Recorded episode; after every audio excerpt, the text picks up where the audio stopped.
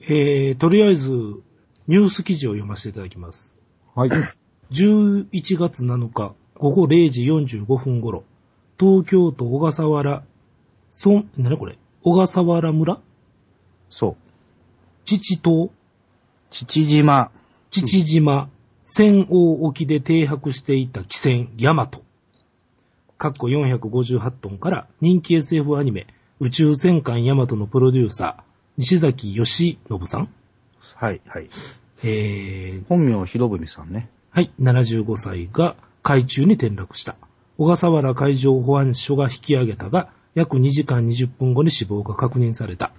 西崎さんはウェットスーツ姿で遊泳するため、甲板下で降りる途中に誤って転落したものとみられる。えーこれが11月7日20時43分の毎日新聞の記事とうん。いうことなんですけれども、この時点ではまだ、えー事故死扱いですよね。まあ、未だにそうですけど。ね、ガミラスの関与であるとか、尖閣列島が絡んでるのかとか、海賊が襲ったとかいうようなことはまだはないということですかね、今のところでまあまあ、今のところですね。は。はい。やっぱ、西崎さん本人にやっぱそんだけ思い入れあります？うん。まあ、ないって言ったら嘘になるね。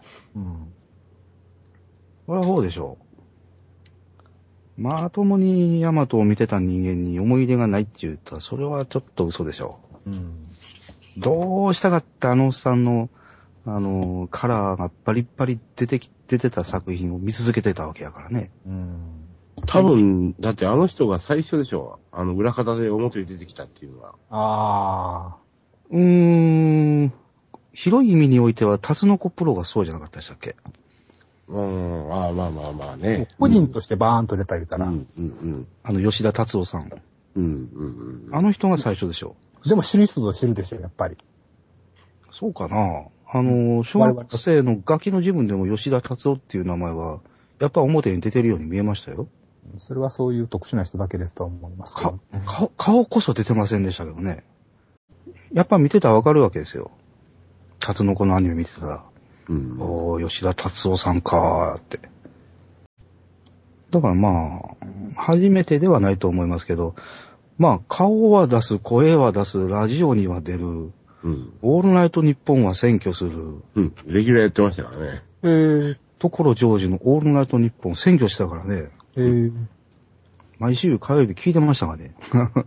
あ、聞いてましたよ。だって、第2部だったんですもんね。レギュラーで。う。うんん。半年ぐらいでしたっけね。でも今度の実写版ってあんま関係ないんじゃないですか？西崎本人には。が絡んでるかどうかということを。あ、それは山本さんどうなんですか？どうなんでしょうね。まあ、一応、原作者とクレジットされてるらしいですけど。でも何とも思ってないんじゃないですか、あの作品については。何ともとは言わんでしょうけど。そんなに。一応新作のその、許諾権はないけど、うん。うん制作の著作、ん？うん一応、まあ著えー、著作人格権ですか？うん。うんは、3分の1ですよね。おー。松本零士と、うん。東北新社と、ああ。で西崎さん本人で3分の1ずつ持っとるわけですよ。うん過去の作品に関しての著著作権という形ですよね。じゃあ今度の作品については関係がないんでしょうか？いや、許可がいるということですね。ああ。まあちょっとはお金入ってくるでしょうということですね。まあ入ってくるか入ってきてたのかは知りませんけど。え、だってそれは原作料でしょ？原作者としてクレジットされてることは。うん、で、まあ散々今まで支え上げてかれてることは、うん。その実写版を許諾したことによってですね、はい。去年の復活編うんが、えー制作及び公開、商売できるようになったと。ああ、お金が入ったと。まあまあお金の面も含めてですね、はいはいはい。制作できるというスタートラインに立ったわけですよね。なるほどね。というふうに言われちゃおるけど、まあ本当のことは知りません。まあ、今回の作品、実写版には何の思い入れもないんじゃないんですか？実際のところ。ないやろね。いやー、そうかなだって、この間も話したけど、カットしたけどさ、やっぱりあのフォーマット作ったのは西崎さんでしょ？うん。いや、別に。お話を作ったがでも自分が今回の映画に噛んでないじゃないですか。ああ、ちょっとお話のフォーマットを作ったのは西崎義信プロデューサーというのは、それはちょっと間違いです。あ、そうなんですか？あの、旗振った温度を取った人を集めた、交通整理したということではそうでしょうけども。うん。だってほら、小惑星船イカロスの企画から始まってですよ。うん。豊田律ね、いっぱいブブレーンを集めてきて、はいはい。えー、そその準備案の項を重ねて重ねて、うん。で、最後ぐらいで松本零士が参加して、うん。で、あの形になったわけですよ。おそれが1900何年の話ですか？70年ぐらいじゃないですか ?71 か70、ん？いやいやな、あ、ごめん。えーっと、12やから、73、4年ぐらいじゃないですか？ああ、なるほどね。あの、ヤマト以前いうのは何を作ってはったんですか？ヤマト以前ね、よう知らんな。全然意識しなかったな。あれは、どっちが先なんですか？トリトンは。ああ、前前。どっかの雇われプロデューサーやったんですか？この人。アニメ制作プロダクションの。うーん、聞こえてきた話では、なんかね、どっかの、最初はね、虫プロですよ。うん。で、そ、その前そのは、前、なんかまあ音楽出版かなんかにいたんですよね、確か。で、ジャズ評論家もなんかやってたらしいですね。おーで、何をどう、あったか知らんけど、えー虫プロの営業、うん。営業マンだったんですか、うんうんうん。ああ、なるほどね。で、トリトンを持って出たんでしょ？持ってちゅうか、持ってつか盗んでと出た。まあ、盗んだっていうか、パクったっていうか、乗っ取ったっていうか、これは、あの、サイキック青年団で聞いた話ですけど、あの、大穴手塚治虫先生が、あいつだけは許さんと言うとったらしいですけどね。ああ、なるほどね。まあ、ワンサ君もですけどね。ああ。誰？そういう、ちょっとまあ、あまり評判の良くないプロデューサー業をやってはったわけや。ヤマト以前から。プロデューサーというか、まあ、プロモーターって言うたらいいのか、なるほどね。工業屋の側面が大きかった人ですよね。なるほどなる。ほどね。で、まあ、ヤマトを作ろうと思い立ちはって、さっきの話ですね。旗振ってみんな集めたと。あんまりアニメが好きな人ではないということなんですかね。うん、いや、それはちょっと違うんじゃないですか？うう。ん。好きじゃなかったらそもそもトリトン作ったりはせんでしょうよ。なるほどね。でもまあ、アニメーター上がりとかそういうのでは全然なくて、う。うんん。営業の方から入ってきはった人ってことなんですね。うん。だからなんとか、あのー商売に持っていこう、持っていこうとうん。してた人なんじゃないかなとはぼっと思ってましたけどね。まあ、工業したるゆえんちゅうとこなんでしょうね。なるほどね。まあ、でもヤマトで確かに、ね、第一作目のヤマトで、アニメーションというものがね、やっぱビジネスになったわけでしょ。まあ、テレビ漫画をアニメーションにした人ですよね。うーん、なるほどね。もうそれが最大の功績ですよね。そうですね。で、大人、大人は見れるものになっていったっていうところですもんね、うんそれで。それの第一歩ですよね。ね今でもね、2010年にね、うん。ヤマトみたいな企画が通るかというと多分通らないでしょうね。うん。あの、ロボットが出てくるわけでもないし、うん、なるほど。萌えなわけでなく。うん。女性の可愛い子が出てくるわけでもないし、まあそういう意味ではやっぱりいい時代やったんですかね。スターウォーズとかこういろいろ SF ブームみたいなものもあって。まあ、思想的な流れもあったじゃないですか。あいわゆる左路線から、うん。それが揺り戻し的に右路線に振った作品が割と映画とかドラマとかも多かったじゃないですあ。か。うん、うん、なるほど。その流れに乗っかったっていうのも十分あったと思いますしね。うんうんどうしてもこう、他との勢力と戦うというね、うん。あの、シチュエーションの、まあいわゆるたバトルものを作ろうと思うと、なんかそれ以前で確かにアレルギーがあったような気がしますね。うん。うん。確かに組織組織の戦いっていうのはなかったかもしれませんね。あんうん。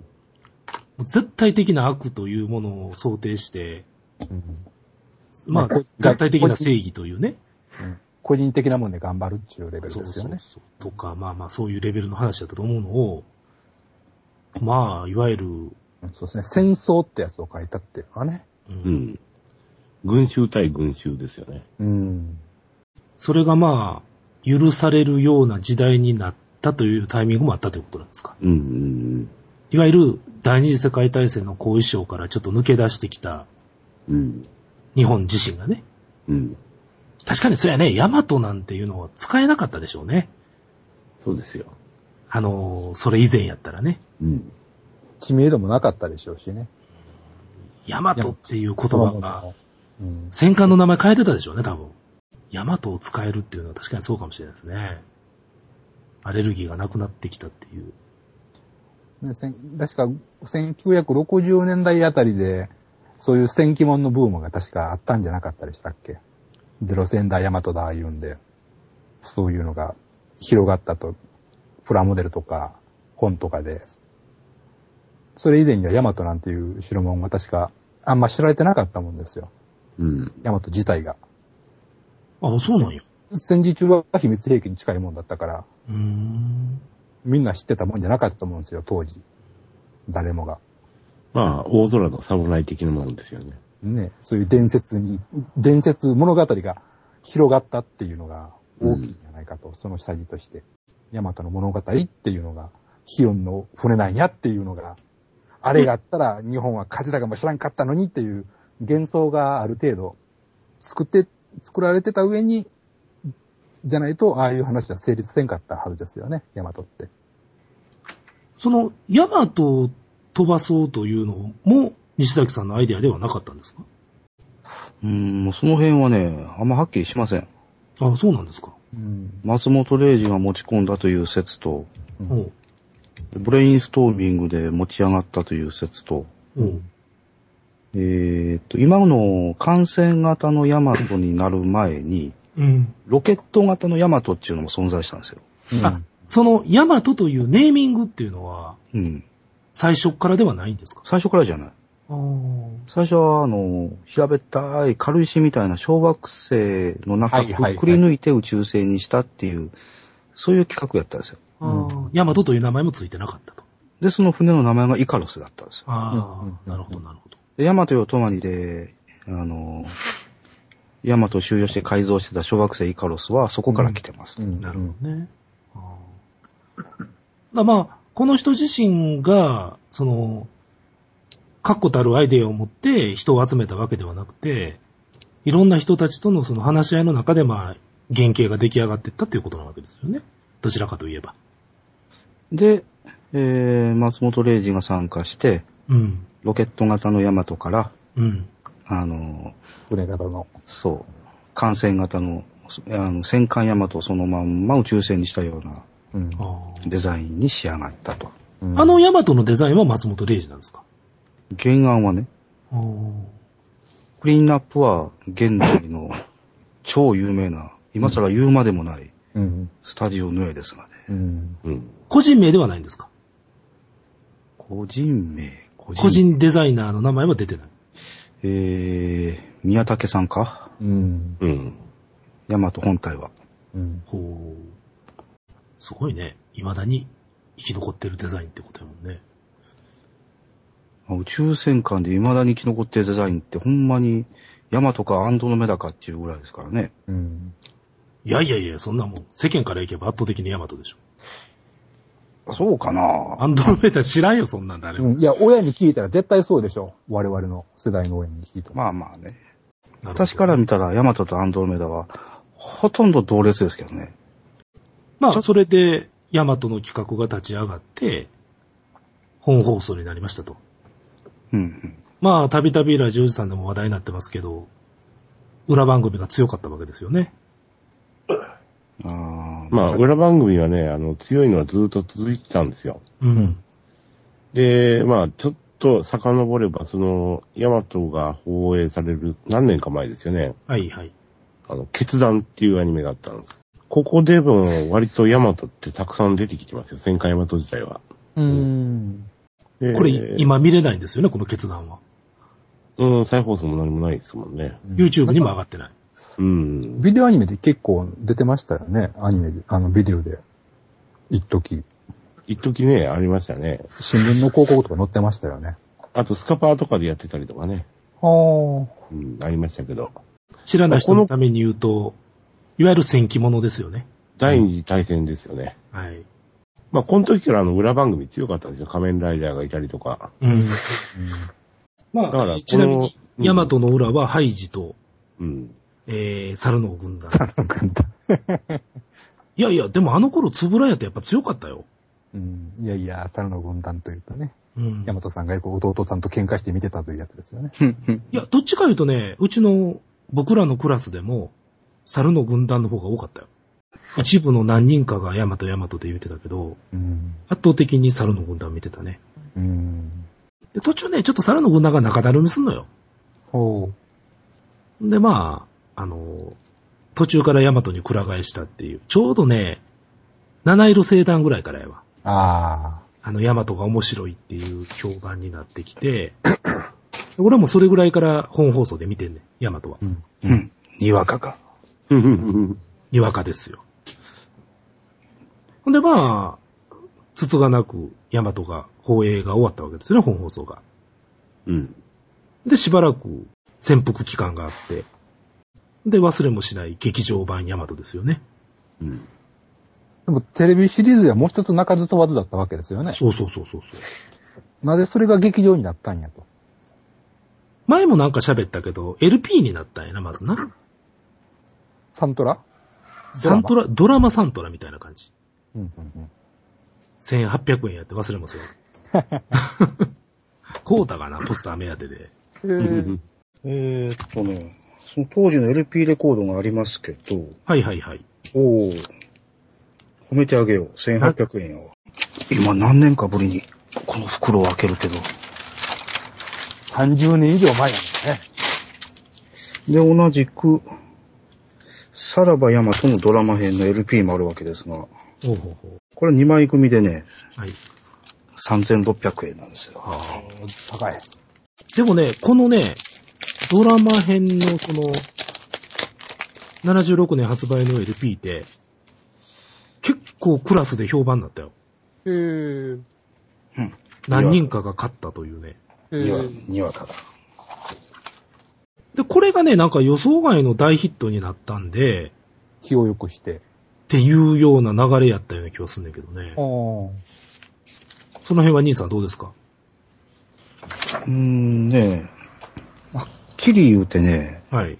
小中学生の時にヤマトって言ってたのね、ほとんど私一人だったんですよ。はいはいはい。うわ、しかし何年ぶりやろな、こんな LP レコードのこの袋開けたら。はい。うわやっぱその LP のが結構売れたんで、ちょっとこれいけるんちゃうのっていうんで、劇場化の企画が動いたっていうことなんいやですか、何のためにその LP 作ったんかよう分かれへんねんけどね。うん。ヤマトのドラマ LP が出るっていうので、そもそも。うん。うん。なぜか予約して買ってんねん、俺な。えー。だって当時予約しなポスターもらえへんから。ああ。え、テクドーさん自身は結構本放映はもう欠かさずそれから見てたんですか？あ、そっからずっと見てた。ああ。七色星団からこっちは。はい、はい。ほんでね、すぐに再放送かなんかが始まってるはずやね。ああ。まあ、あの時代すぐね、何でもかんでも再放送してたからね。うん、うん。お昼お昼とか、日曜日のお昼とそれから夕方方。5時ね。まあ、それで再燃したっていうか、やっと火がついたというか。いや、でも、実際にド、えっ、と、アニメが終わってから、うんヤマトの映画が公開されるのでって結構空いてるんですよね、これ。何年空いてんねやったっけ、兄さん。2、3年空いてんねやったっけ。映画？えっと、3年。3年ですよね。結構空いてますね。LP ね、盤面見たらね、77.7って書いてあるわ。77年。点7って書いてあるわ。7月？7月っていうのかね。じゃあ、本放送が終わりましたと。はいはい。で、すぐに再放送。まあ多分やってたと。で、LP ですか？そういう順番ね、おそらく。うん。で、3年が空いて映画なわけですね。本放送終了からね。ロマンアルバムの話をしなくていいですか？ああ。お